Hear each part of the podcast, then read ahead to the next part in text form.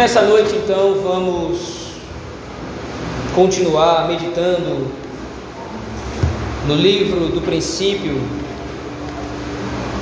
livro do Gênesis. Vamos continuar então a narrativa do capítulo de número 3.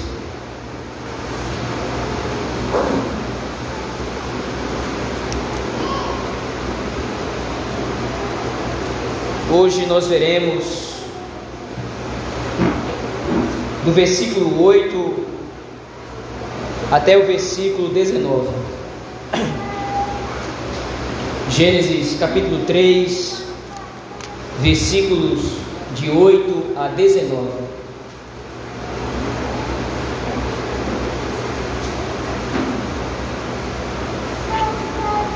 Assim diz o texto da palavra do Senhor. Quando ouviram a voz do Senhor Deus, que andava no jardim pela viração do dia, esconderam-se da presença do Senhor Deus, o homem e sua mulher, por entre as árvores do jardim. E chamou o Senhor Deus ao homem e lhe perguntou: Onde estás? Ele respondeu: Ouvi a tua voz no jardim, e porque estava nu tive medo e me escondi. Perguntou-lhe Deus: Quem te fez saber que estavas nu? Comeste da árvore de que te ordenei não comesses? Então disse o homem: A mulher que me deste por esposa, ela me deu da árvore e eu comi. Disse o Senhor à mulher: Que é isso que fizeste? Respondeu a mulher: A serpente me enganou e eu comi. Então o Senhor Deus disse à serpente: Visto que isso fizeste, maldita és entre todos os animais domésticos e o és entre todos os animais selváticos. Rastejarás sobre o teu ventre e comerás pó todos os dias da tua vida. Porém, inimizade entre ti e a mulher, entre a tua descendência e o seu descendente. Este te ferirá a cabeça, e tu lhe ferirás o calcanhar. E a mulher disse: Multiplicarei sobremodo os sofrimentos da tua gravidez, em meio de dores darás à luz filhos. O teu desejo será para o teu marido, e ele te governará. E a Adão disse: Visto que atendestes a voz de tua mulher, e comeste da árvore que eu te ordenara não comesses, maldita é a terra por tua causa. Em fadigas obterás dela sustento durante os dias de tua vida. Ela produzirá também cardos e abrolhos, e tu comerás a erva do campo. No suor do rosto comerás o teu pão, até que tornes a terra, pois dela foste formado, porque tu és pó, e ao pó tornarás. Vamos orar ao Senhor nosso Deus, meus irmãos, nesse momento. Pai sublime e santo, nós te damos graças, Senhor, pela tua palavra lida mas agora te pedimos que o Senhor nos abençoe com a explicação do texto sagrado. Que o Senhor possa iluminar os nossos corações através da obra do Espírito Santo, para que possamos entender o que diz a tua palavra e o que a tua palavra tem a nos falar. Pastoreia o nosso coração, Senhor Deus. É isso que nós te pedimos. Em nome santo e bendito de Jesus Cristo. Amém. O relato da queda, meus irmãos, ele pode ser dividido em três blocos, em três cenas propriamente ditas. No domingo passado nós vimos a primeira cena, isto é, a queda propriamente dita, a rebelião do homem e a queda. Agora, a partir do versículo 8 até o versículo 19, nós vamos ver o julgamento do pecado. E nós vamos ver a sentença que o Senhor Deus desfere contra o pecado, a fim de condenar o homem que se rebelou contra ele. E então, nos versículos finais, nos versículos de 20 até o versículo de número 24, nós temos então a terceira cena, que são as consequências do pecado propriamente dita. Veja agora o capítulo número 3, a partir do versículo número 8, vai montar um cenário que vai servir como um tribunal onde o Senhor Deus vai investigar o crime cometido. O Senhor Deus, agora, na narrativa escrita por Moisés, ele vai atrás do verdadeiro culpado. Nós vimos nos versículos de 1 a 7 que Adão e Eva se voltaram contra o Senhor, comendo do fruto proibido, dando atenção àquilo que a serpente havia falado. Então, agora, a desordem e o caos adentraram a raça humana e adentraram a própria criação. O fato que pode demonstrar isso é exatamente o versículo número 7. Volte os seus olhos ao texto comigo.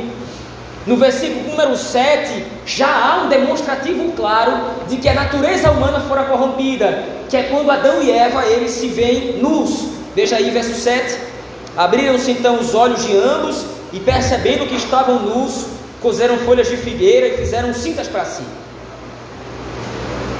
O pecado agora entrou no coração do homem, e o pecado é um remédio irreversível ao próprio homem. Ou seja, o pecado não tem um remédio que pode ser elaborado ou feito pelo próprio homem. Apesar disso, Adão vai fazer folhas de figueira para tentar esconder o seu pecado, para tentar cobrir a sua vergonha. Mas o versículo 8 então inicia a próxima cena, inicia a próxima sessão com a tentativa de Adão fugir da presença de Deus.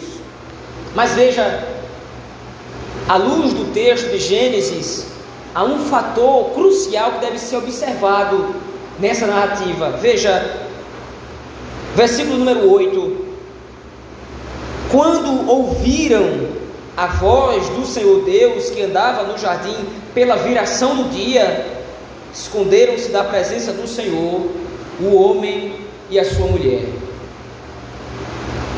Já de cara, nós temos toda a potencialidade destrutiva do pecado, expostos aqui no único versículo, versículo 8.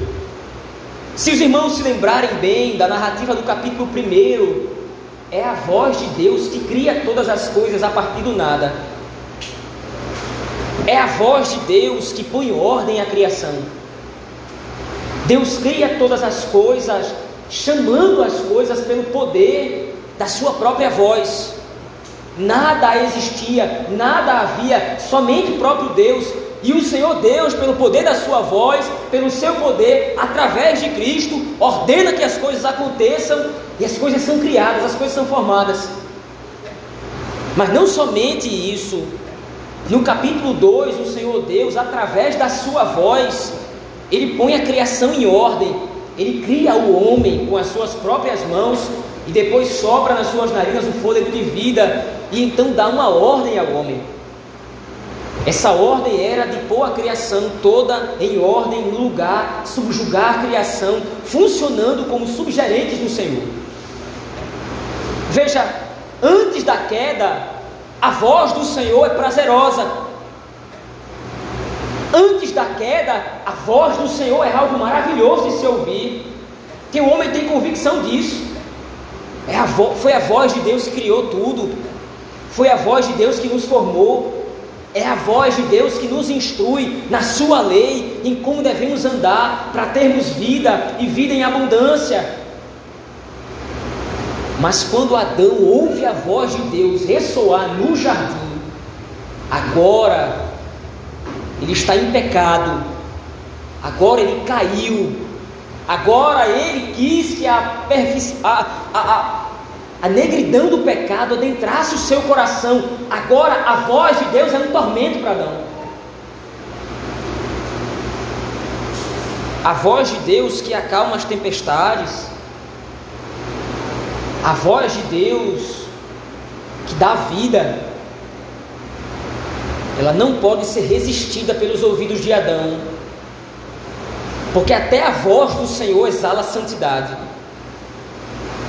Até o hálito do Senhor exala santidade, exala perfeição, exala retidão. O Senhor é reto, o Senhor é santo, o Senhor é justo, o Senhor é puro. E Adão sabe que ele não é santo, nem justo, nem puro.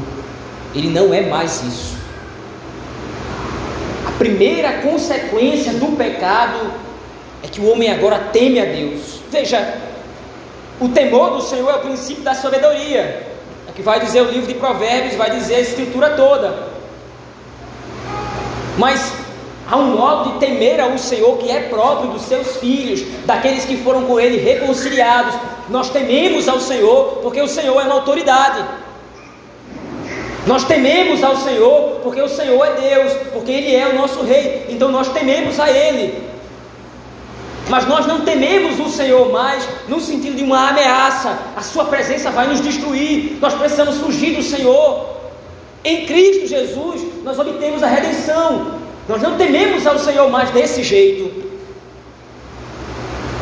Mas é dessa forma que Adão temeu a Deus. Ele precisa fugir da presença do Senhor. Mas claramente, como diz o Salmo 139, para onde é que o homem pode correr a fim de fugir da presença do Senhor?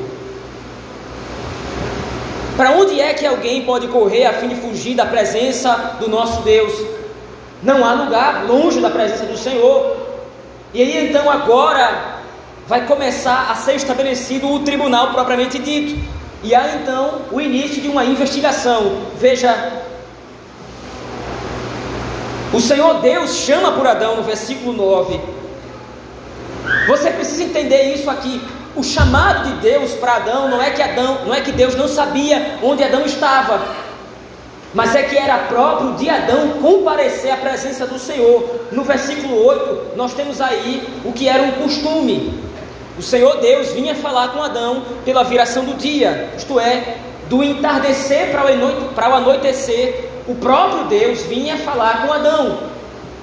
Adão, como seu subgerente, precisava lhe prestar relatório. Adão, como seu subgerente, como seu servo, precisava ter comunicação com seu Senhor. Então o próprio Deus vinha em pessoa se comunicar com Adão. Isso constantemente, continuamente. Então, quando Deus chama Adão, não é que ele não sabia onde estava, mas é que é um chamado para comparecimento à presença do Senhor. Mas o homem agora está no estado de rebelião contra Deus. Ele não pode mais habitar a presença do Senhor como antes. Agora ele é um rebelde. Agora ele é um forasteiro. Agora ele é um estranho. Mas ainda assim o Senhor usa de graça com Adão, usa de misericórdia. Veja o texto, por favor, versículo 9. E chamou o Senhor Deus ao homem e lhe perguntou: Onde estás? A resposta de Adão é clara. Está constatado o fato de que ele não pode fugir da presença do Senhor. E mais ainda, está constatado agora que ele está num estado de miséria e de pecado diante de Deus. Veja o verso 10. Ele respondeu: Ouvi a tua voz no jardim, e porque estava nu, tive medo e me escondi.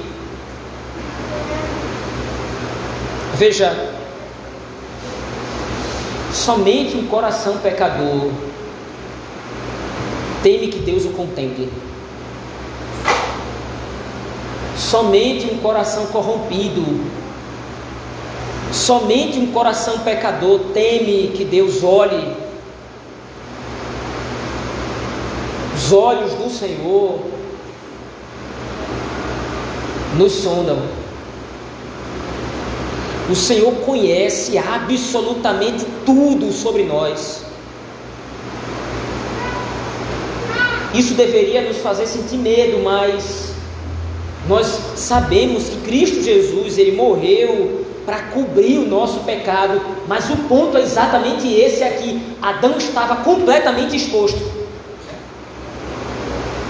Adão tentou a sua maneira fazer folhas de figueira para cobrir a sua nudez, para cobrir a sua vergonha, mas o esforço humano em cobrir a sua corrupção, o esforço humano em cobrir a sua nudez, o seu pecado, a sua devassidão é inútil diante de Deus.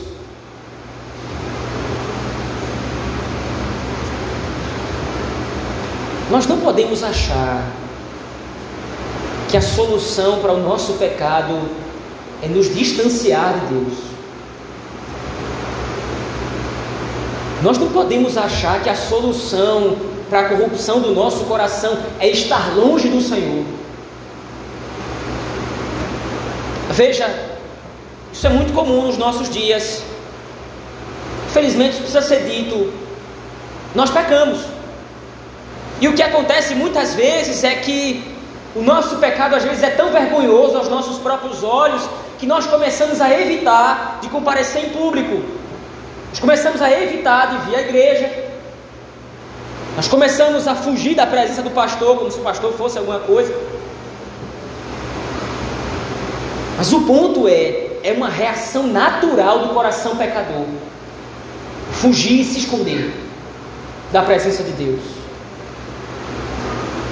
Mas aí agora então, a partir do versículo 11, como disse anteriormente, o Senhor Deus sabe que existe agora, ele constata que existe algo errado. O Senhor, o Senhor Deus sabe que algo está fora de ordem, algo está em equívoco, algo está abalando a perfeição da criação como fora criada antes. Então o Senhor Deus passa a investigar a situação, investiga o caso. E o que acontece é que Deus vai de personagem em personagem envolvido na queda, a fim de buscar o verdadeiro culpado. E veja, não é que Deus sabia que a serpente era o culpado, é que agora isso precisa ficar claro. O pecado precisa ser trazido a público. E aí então o Senhor Deus pergunta: Perguntou-lhe Deus: Quem te fez saber que estavas nu? Comeste da árvore de que te ordenei não comesses? Veja que o Senhor Deus ele é direto aqui.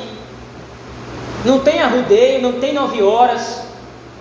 Você diz que você quebrou o mandamento, você desobedeceu a lei. Porque era claro, era o único meio através do qual o homem podia se constatar ou podia chegar à conclusão de que estava nu e que isso era algo ruim. Lembre-se, Gênesis 1, Gênesis 2, o homem está na presença de Deus nu também. E isso não é um problema, ele está na presença do Senhor. Ele foi criado daquela forma, não tem problema nenhum. Então, se agora Adão passa a achar que está nu e passa a achar que isso é um problema, só existe uma alternativa para o que aconteceu: você comeu do fruto. Você quebrou a minha aliança, você se rebelou contra mim. E o pecado, então, inevitavelmente agora vai desencadear a reação mais natural que na verdade é uma reação que já aconteceu no texto, fruto da, da cobiça de Adão. E qual é essa reação? A covardia. Adão se omitiu, Adão se acovardou, ele deveria ter protegido Eva, ele deveria, deveria ter protegido a criação, deveria ter protegido o jardim no começo de Gênesis 3. Ele deveria ter barrado a entrada de Satanás através da serpente. Ele deveria ter proclamado o senhorio de Deus sobre o Éden, sobre toda a criação. Mas o que é que ele faz? Ele ouve a proposta de Satanás, ele é seduzido e ele cobiça aquilo. Mas ele se acovarda do seu papel. Ele abre mão de agir como homem criado à imagem de Deus, como líder. Ele abre mão disso. E o que é que ele faz? Ele culpa a esposa. Veja aí o versículo 12. Então disse o homem: A mulher que me deste por esposa, ela me deu da árvore e eu comi. Nós não podemos interpretar esse texto como se fosse algo pessoal, como se Adão tivesse culpado Eva por alguma razão específica ou pessoal, ele quis culpar a mulher premeditadamente, simplesmente para se safar da culpa, simplesmente para se sair do ocorrido. Bom, isso também, mas o ponto principal aqui é: o pecado demanda juízo, o pecado demanda execução, execução da justiça, e Adão quer fugir disso. Então a narrativa demonstra que a reação natural de um homem corrompido, de um homem pecador agora, é acovardar-se. Ele busca razão em quaisquer outras coisas para justificar o seu erro. Foi, é verdade, eu comi do fruto, mas eu só comi porque Eva me deu.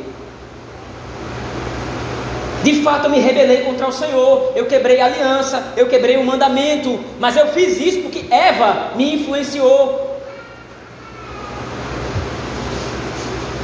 E você vê a mesma ação sendo replicada em Eva. Veja aí, o versículo 13. Disse Deus, disse o Senhor Deus à mulher: Que é isto que fizeste? Respondeu a mulher: A serpente me enganou e eu comi. À luz do texto sagrado, como vimos no domingo passado, Eva de fato foi enganada. Eva foi seduzida. Mas isso não diminui a sua culpa. Isso não diminui o seu crime. E da mesma forma, isso não vai diminuir a sentença.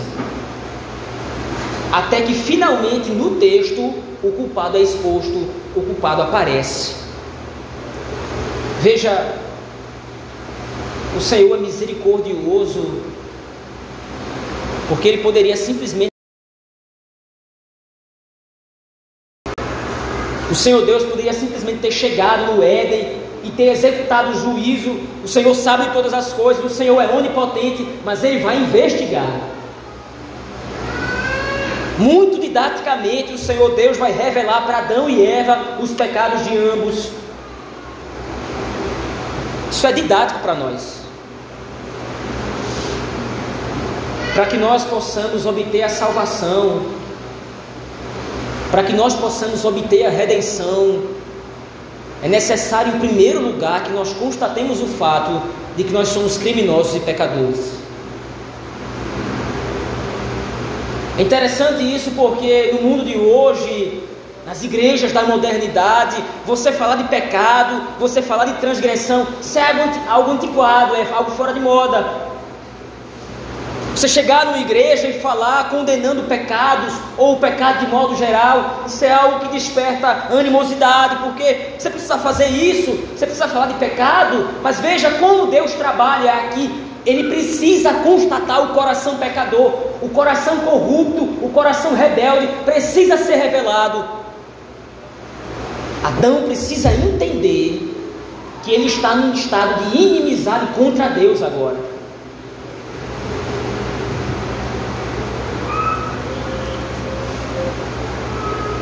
Mas interessantemente, há questionamentos sendo voltados para Adão, há uma pergunta sendo feita para Eva, mas não há pergunta nenhuma sendo feita para a serpente. Nós precisamos entender que o grande arquiteto do mal é a serpente. É a serpente quem se levanta contra Deus. É a serpente quem se volta contra o Senhor.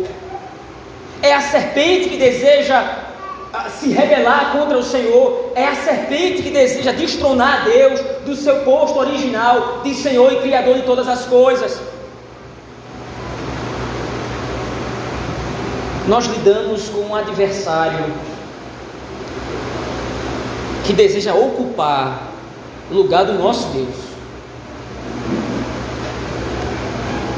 Nós lidamos com um adversário, nós lidamos com um inimigo que deseja usurpar o lugar de Deus. Não é o lugar dele por direito, mas ele deseja se assentar onde Deus se assenta. E existe um lugar acima de qualquer outro onde Satanás deseja se assentar para destronar Deus do seu posto de rei e senhor, nosso próprio coração. O coração do homem tem um trono que só pode ser ocupado por Deus. Se outra coisa ocupa esse posto, a causa e desordem, que é o que nós estamos vendo aqui. Se qualquer outra coisa é colocada no lugar de Deus, há o caos, há a desordem, há a catástrofe. Os ídolos são propostas de Satanás para substituir Deus no nosso coração. Os ídolos são alternativas que Satanás nos sugere, a fim de que possamos remover o Senhor do nosso coração e colocá-lo no lugar.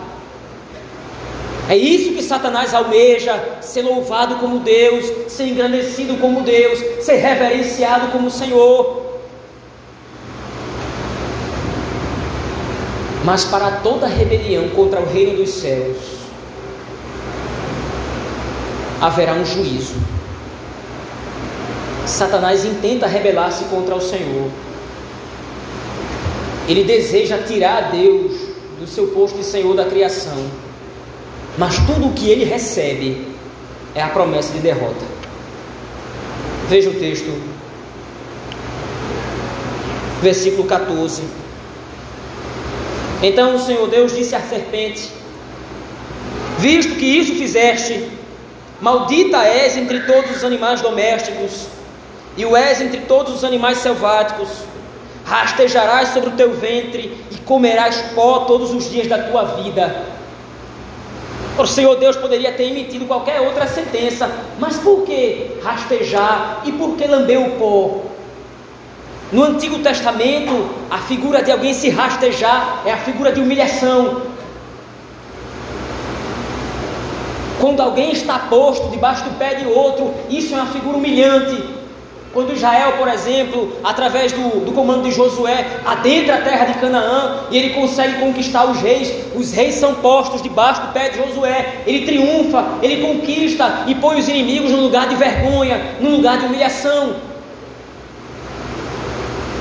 A promessa feita a Satanás aqui é essa: você tentou se rebelar contra mim, mas durante todos os dias da sua vida você vai lamber o pó da derrota.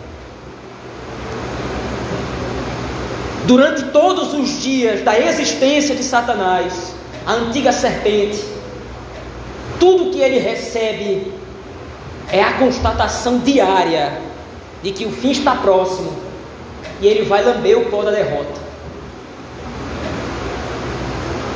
Nós lidamos com um adversário já vencido. Nós lidamos com um inimigo já derrotado.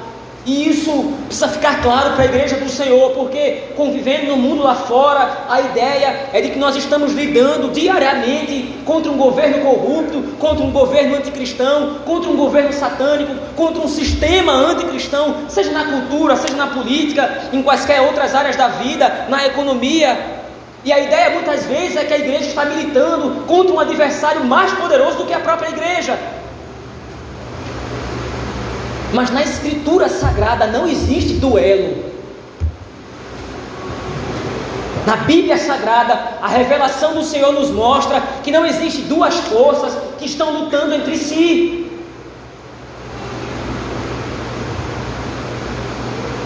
Satanás foi declarado derrotado. A igreja do Senhor não está lutando num mundo tomado por Satanás. O sistema mundano jaz no maligno, mas tudo está debaixo do controle do Senhor nosso Deus. Tudo está debaixo do governo do único e verdadeiro Rei e Senhor sobre todas as coisas o nosso Deus, o Deus de Israel.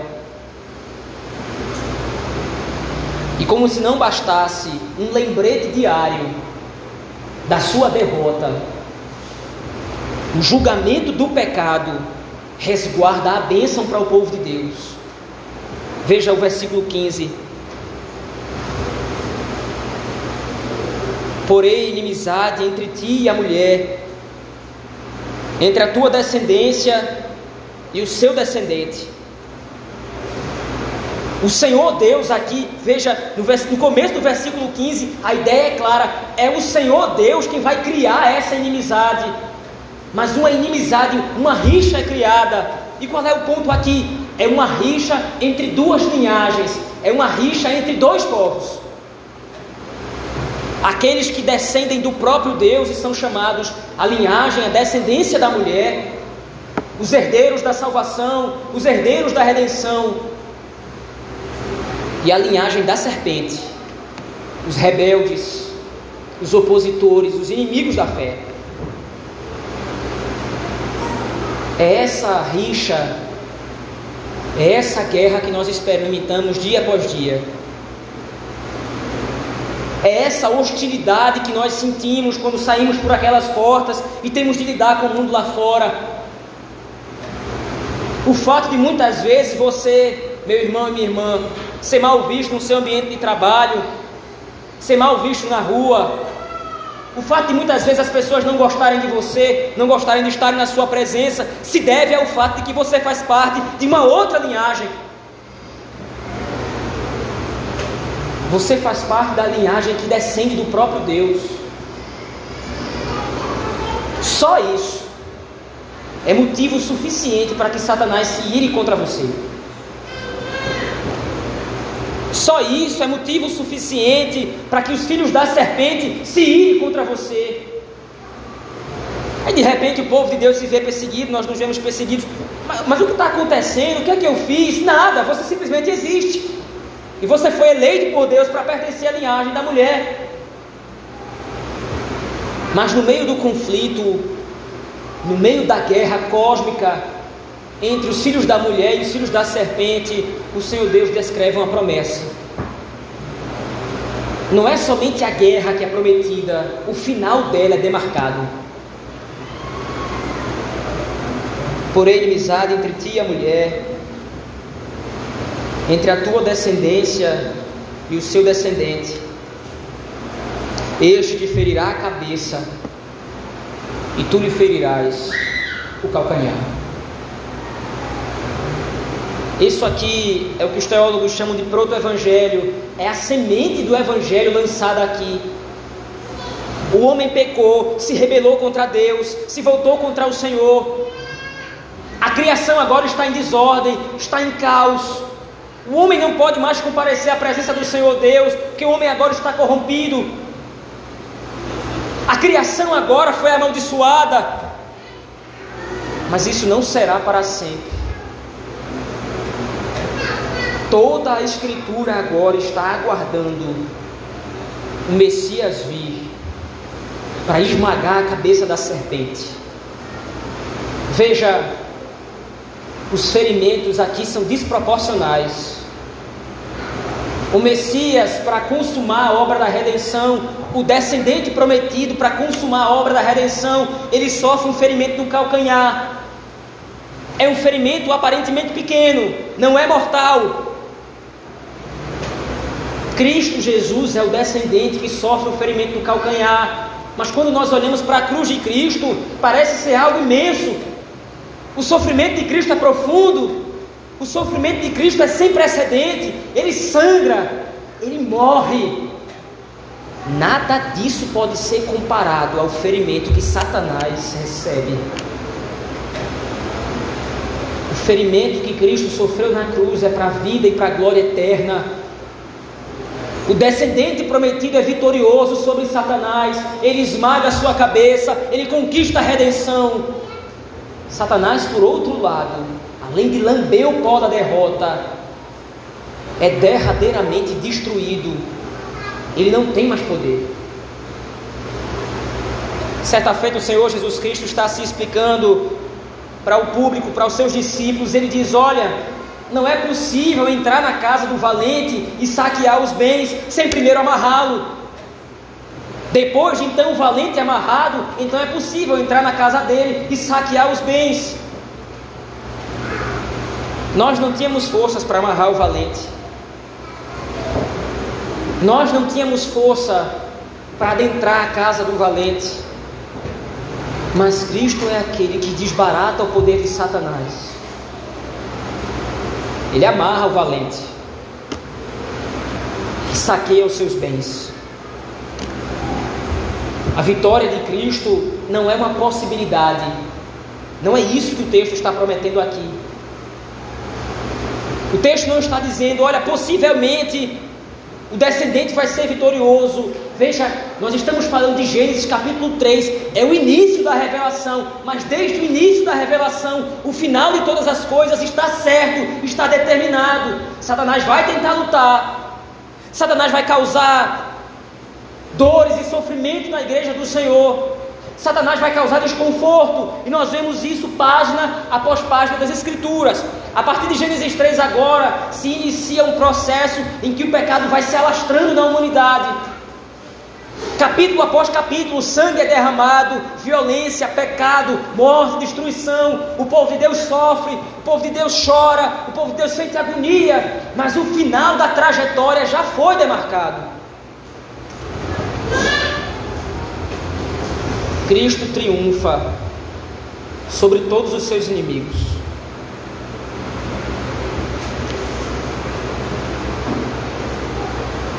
Mas ainda apesar de a promessa da salvação e da redenção ter sido dada,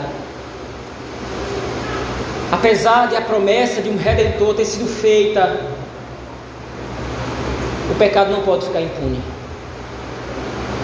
Vai chegar o momento em que o descendente virá, vai chegar o momento em que o redentor vai vir. Chegou o momento em que Cristo veio, morreu na cruz, ressuscitou, garantiu para nós a salvação, mas nesse momento da história, no livro, no livro de Gênesis, capítulo 3, é necessário que o pecado seja punido. Então agora os rebeldes recebem a sentença merecida. Veja o versículo 16. E a mulher disse: Multiplicarei sobremodo os sofrimentos da tua gravidez em meio de dores, darás à luz filhos. O teu desejo será para o teu marido, e ele te governará. O Senhor Deus não retirou da mulher a dádiva de reproduzir. O Senhor Deus não retirou da mulher o dom de dar à luz. Próprio Senhor Deus disse que haveria uma descendência, no versículo 15: vai haver uma descendência, vai haver uma linhagem. Mas até que o redentor venha, a linhagem vai se seguir por pecadores que vão vir ao mundo. Até que o redentor apareça, a linhagem vai se suceder através da vinda ao mundo de pecadores. Então, trazer um pecador ao mundo vai custar caro. Trazer alguém que já nasce na natureza rebelde contra o Senhor vai custar caro. Então, o Senhor Deus multiplica sobremodo as dores do parto de Eva. Talvez antes apenas um desconforto, talvez antes apenas uma sensação leve de desconforto, mas agora será com dores as dores da criação na expectativa do Messias, as dores do povo eleito de Deus na expectativa da redenção e da consumação de todas as coisas. As dores são prefiguradas aqui através das dores de parto que Eva deverá sentir. E todas as mulheres depois dela.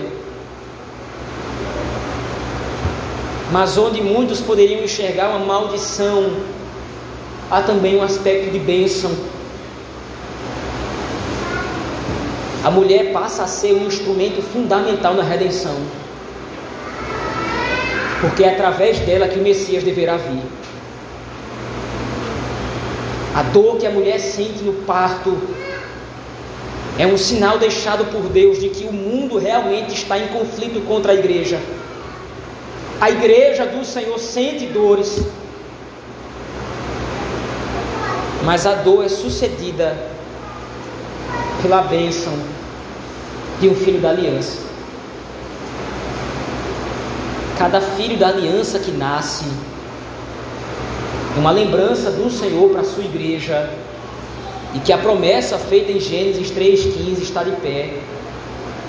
Ora, mas o Messias já veio, mas agora o que está faltando é a complementação, é a completude, é a plenitude do número dos eleitos de Deus. Trazer um filho da aliança ao mundo não é um fardo, como o mundo muitas vezes nos faz pensar.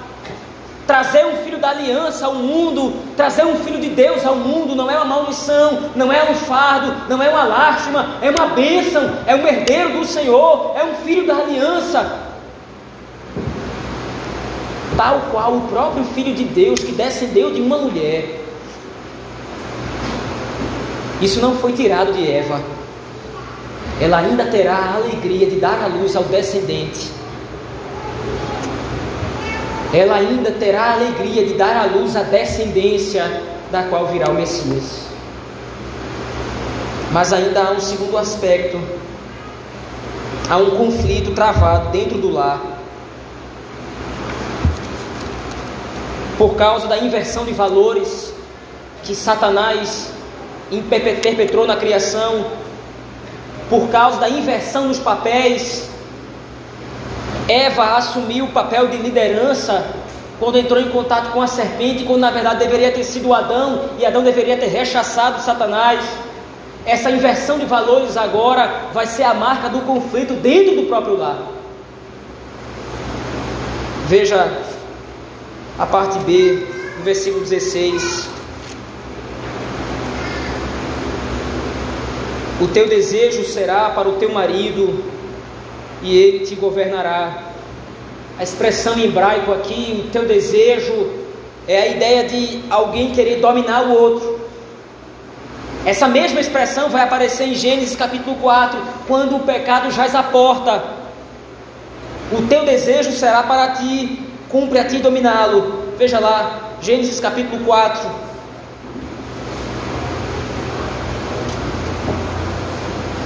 Gênesis capítulo 4, a partir do versículo 7, é a mesma expressão agora voltada para Caim. Se procederes bem, não é certo que serás aceito? Se todavia procederes mal, eis que o pecado jaz à porta, e o seu desejo será contra ti, mas cumpre a ti dominá-lo. Isto é, o desejo pecaminoso vai tentar dominar o coração de Caim, mas é dever de Caim tentar dominá-lo. E é, a mesma, então, é o mesmo esquema que é usado aqui para definir a inimizade que vai haver entre Adão e Eva no seu lar. O desejo de Eva sempre será dominar Adão. Mas a iniciativa de Adão vai ser sempre dominar sobre Eva. E a dominação de Adão não vai agradá-la. E você tem um conflito dentro do próprio lar. É necessário entender essa marca do pecado o que está sendo prometido aqui não é que todo casamento vai andar em desordem, não vai prestar, vai ruir. O que está sendo prometido aqui, até que Cristo venha e glorifique a igreja do Senhor, sempre haverá conflito. Até que a obra da redenção ela seja consumada na glorificação, no dia do juízo final, até lá sempre vai haver um conflito dentro do lar.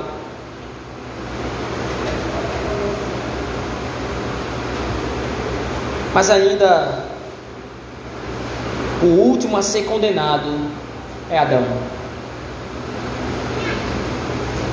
A partir do versículo 17. E Adão disse: Visto que atendeste a voz de tua mulher, e comeste da árvore que eu te ordenara não comesses, maldita é a terra por tua causa em fadigas obterás dela o sustento durante os dias da tua vida. Ela produzirá também cardos e abrolhos, e tu comerás a erva do campo. No suor do teu rosto comerás o teu pão, até que tornes a terra, pois dela foste formado, porque tu és pó, e ao pó tornarás. O último a ser condenado é Adão, ele deveria ser o subgerente do Senhor. Ele deveria funcionar como servo de Deus. Ele deveria manter a criação em ordem. Mas ele preferiu olhar para si mesmo. E por causa disso, a própria criação é amaldiçoada. E toda a criação agora vai sofrer por causa da rebelião de Adão. Além disso, o trabalho que foi dado como bênção pelo próprio Deus, para que ele cumprisse os mandamentos do Senhor, para que ele glorificasse o nome de Deus, o próprio trabalho dele, o cuidado com a criação, esse cuidado agora vai ser árduo. Agora o trabalho é um ambiente hostil, o que antes era prazeroso, o que antes era bom, o que antes era agradável, agora é completamente desagradável, agora é enfadonho, agora é pesado, cardos e abrolhos nas mãos. Ele vai precisar guerrear, ele vai precisar lutar com a criação para poder sobreviver, para poder se sustentar, para poder sustentar a própria família. E por fim, depois de uma vida de luta, depois de uma vida de trabalho suado, ele vai morrer. Ele vai ser separado da presença de Deus. Ele vai ser banido da presença do Senhor, como nós veremos no domingo que vem. E esse banimento representa essa morte que ele sofre aqui o fôlego de vida que Deus lhe deu gratuitamente vai ser retirado da mesma forma. Mas há uma bênção na morte para os descendentes da mulher. O pecado não será uma constante eterna. O pecado não vai ser contínuo. A pena aqui ela é mitigada Apesar de ser uma pena dura, a pena é suavizada com a própria morte. Porque agora o homem pecador vai ter um fim. Ele não vai pecar para sempre. Meus irmãos, o texto de Gênesis nos mostra, os textos de Gênesis capítulo 3, versículos de 8 a 19, nos mostra como o pecado é julgado por Deus. A rebelião do homem, ela demanda juízo. E a primeira aplicação que pode ser feita a partir desse, a partir desse texto de Gênesis é exatamente essa: todo pecado demanda juízo da parte de Deus. Mais uma vez, se recorde de para quem Moisés está escrevendo o texto de Gênesis. Ele está escrevendo para o povo de Israel que está peregrinando no deserto. Então, o capítulo 3 de Gênesis mostra não somente o que aconteceu a Adão e Eva, mas o texto de Gênesis é uma advertência a Israel. Vocês estão vendo o que acontece com o pecado? Todos aqueles que se rebelam contra o Senhor, todos aqueles que quebram a sua aliança, todos, todos aqueles que quebram o seu mandamento, o pecado demanda juízo. O pecado vai ativar imediatamente o juízo da parte de Deus. Veja, mas Moisés está escrevendo para o povo de Israel. O povo de Israel é eleito pelo Senhor. O povo de Israel é salvo, é redimido. O povo de Israel foi eleito antes da fundação do mundo. Por que, que Moisés está dizendo que o pecado demanda juízo? O Senhor entra em juízo contra os próprios filhos? Sim, não para condená-los, não para escorraçá-los da sua presença, mas para discipliná-los. A mesma advertência serve para nós hoje. Eu não posso me entregar a uma vida de pecado deliberada eu não posso me entregar a práticas de pecado sem esperar que o juízo de Deus não venha em seguida. Mesmo nós, filhos de Deus, redimidos pelo Senhor, o nosso pecado sempre demandará juízo.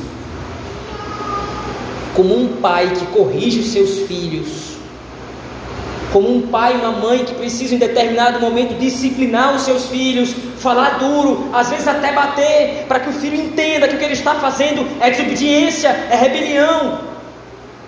Da mesma forma, o Senhor Deus executa juízo contra o seu povo. Prova clara disso é o próprio povo de Israel, pecando contra o Senhor. O povo de Israel conheceu diversos momentos de dor e tribulação, inimigos à porta, morte, destruição, doenças, enfermidades, o campo que não dá o fruto, e por fim, o exílio da terra da aliança, o exílio da terra prometida. O Senhor Deus não vai nos condenar finalmente. O que não quer dizer que Ele não vai tratar conosco, mostrando que todo pecado tem a sua consequência e a sua rebelião.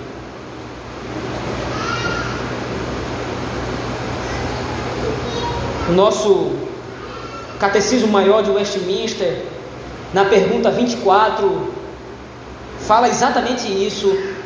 O que é pecado? A resposta é que pecado é qualquer falta de conformidade com a lei de Deus ou a transgressão de qualquer lei por ele dada como regra à criatura racional. Pecado é qualquer tipo de desconformidade ou transgressão da lei de Deus. E todo pecado e toda transgressão vai demandar sempre a punição e o juízo da parte de Deus. Sobre a igreja do Senhor, o juízo é a disciplina. Sobre a igreja do Senhor, o juízo é a correção, é a vara. Mas sobre os ímpios, sobre os filhos da serpente, o juízo é a destruição derradeira, sendo atirados ao fogo do inferno por toda a eternidade. Mas ainda em segundo lugar, Somente as palavras de Deus dão vida. Somente as palavras de Deus podem nos fornecer vida e vida em abundância. Distorcer as palavras do Senhor vai gerar morte e vai custar caro. Todas essas consequências que estão sendo descritas aqui em Gênesis, capítulo 3, versículos de 8 a 19, ocorreram por causa de uma distorção à lei de Deus. Foi assim que Deus disse? Se nós nos atentarmos à palavra do Senhor, se nós nos atentarmos à lei de Deus, nós teremos vida. Mas se nós distorcermos a Escritura, inevitavelmente nós conheceremos a mão disciplinadora de Deus. E a Escritura é farta em dizer que a mão do Senhor pesa contra seus filhos. A mão do Senhor pesa contra aqueles a quem Ele ama. Por isso, a advertência de Moisés ao povo de Israel era exatamente essa: vocês precisam atentar para as palavras de Deus, vocês precisam atentar para os mandamentos. Guardem os mandamentos, guardem os estatutos, cumpram os juízos de Deus. E o seu Deus vai abençoar vocês. Mas distorçam as escrituras, rebelem-se contra o Senhor, e vocês vão conhecer a disciplina. Em último lugar, meus irmãos, como fica claro à luz do texto de Gênesis, capítulo 3, versículo 15, a salvação vem do próprio Deus e somente dele. Adão tentou fazer, Adão tentou fazer folhas de figueira para si. Adão tentou fazer com que o seu pecado fosse coberto, mas era inútil. Somente Deus proporciona a verdadeira salvação. Somente Deus proporciona a verdadeira redenção que é prometida através do descendente. Deus vê as folhas de figueira com as quais Adão se cobriu e mostra para ele isso é inútil. Somente eu posso corrigir o problema que você causou. Cristo Jesus é o segundo Adão. Ele não nos cobriu com folhas de figueira, ele nos cobriu com seu sangue. Ele não nos deu um remédio provisório. Cristo Jesus não proporcionou um paliativo. Cristo Jesus proporcionou a solução final, a solução realmente eficaz para cobrir o nosso pecado, para cobrir a nossa nudez, a nossa vergonha, Cristo, Cristo Jesus é o descendente prometido, Ele é o descendente, Ele é o filho de Davi, Ele é o rei que se assenta no trono, Ele é aquele que esmaga a cabeça da serpente, Ele é aquele que proporciona vitória ao seu povo.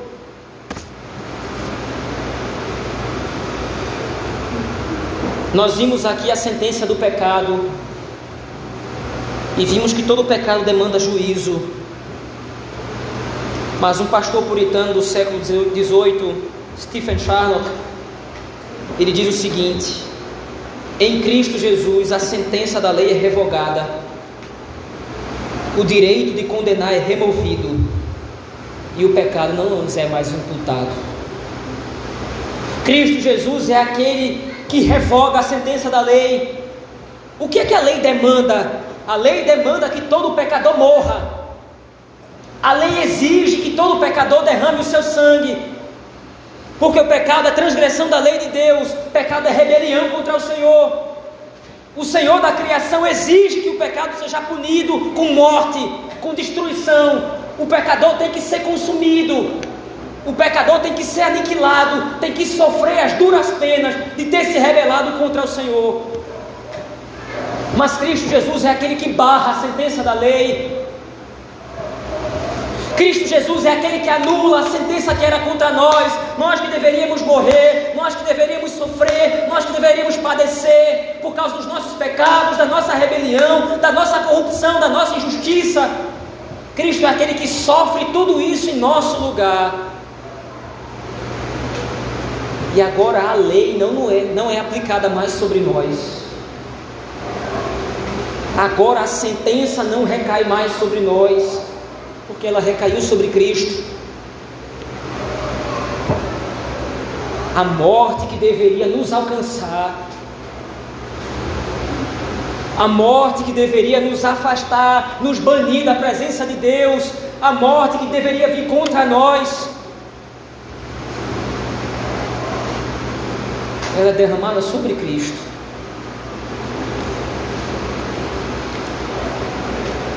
E o sangue de Cristo é derramado sobre nós. A sentença que era devida a nós foi sofrida por ele. O Senhor Deus disse a Adão: No dia em que você comer, você vai morrer.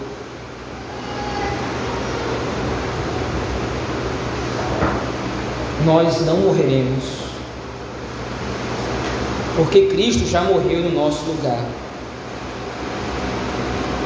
Enquanto nesse mundo, enquanto ainda estivermos nessa vida, talvez nós passemos pela primeira morte. Esse corpo mortal, falho, corrupto, caído, esse corpo vai se desfazer e vai retornar ao pó. Mas jamais sofreremos a morte eterna nós jamais seremos banidos permanentemente da presença de Deus.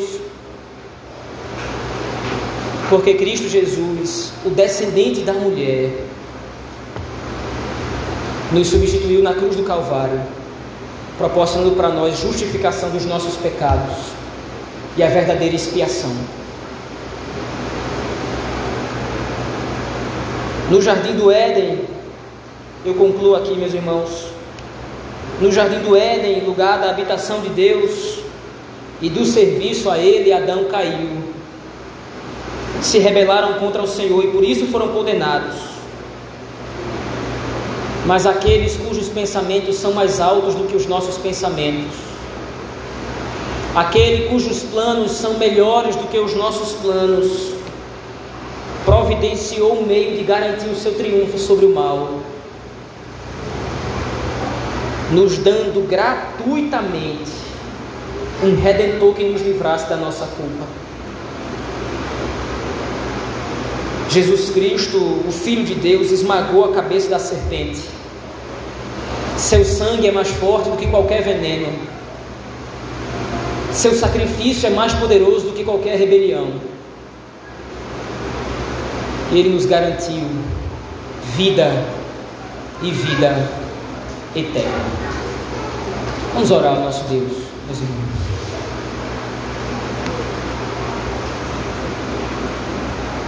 Pai Santo e Justo, nós te damos graças, Senhor,